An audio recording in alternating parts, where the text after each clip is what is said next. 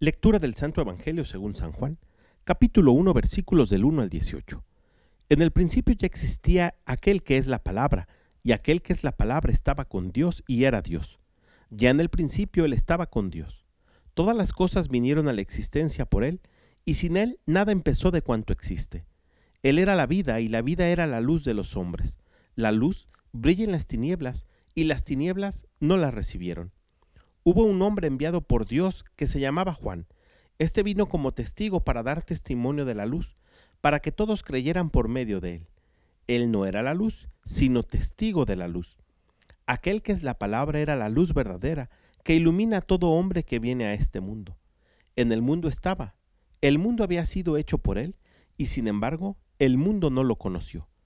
Vino a los suyos y los suyos no lo recibieron pero a todos los que lo recibieron les concedió poder llegar a ser hijos de Dios, a los que creen en su nombre, los cuales no nacieron de la sangre ni del deseo de la carne, ni por voluntad del hombre, sino que nacieron de Dios. Y aquel que es la palabra, se hizo hombre y habitó entre nosotros. Hemos visto su gloria, gloria que le corresponde como a unigénito del Padre, lleno de gracia y de verdad.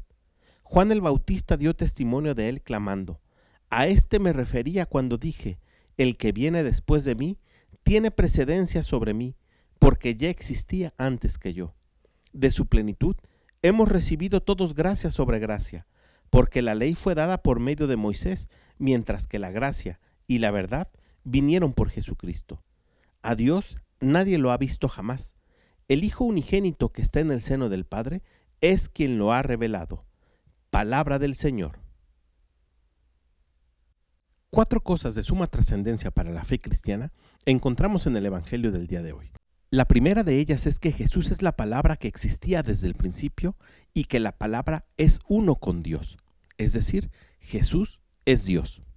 La segunda de ellas es que esa palabra se hizo carne y habitó entre nosotros. Jesús ha venido para darle luz al mundo, pero el mundo no la recibe. La tercera es que solo gracias a Él es que tú y yo podemos ser llamados hijos de Dios, pero para ello es preciso creerle. Y la cuarta es que solamente Jesús puede revelarnos al Padre, porque Él está en el Padre. Con estas cuatro verdades que nos revela San Juan en el Evangelio del último día del año, pidámosle al Espíritu Santo que nos ayude a iniciar una nueva forma de relacionarnos con Cristo Jesús, para que de su plenitud podamos recibir gracia sobre gracia. Que tengas un gran día, que Dios te bendiga y que el año que está por iniciar sea para ti de bendiciones, de prosperidad. Que la diestra de nuestro Señor se pose sobre ti, haga resplandecer su luz y te permita ver su rostro. Feliz año 2022.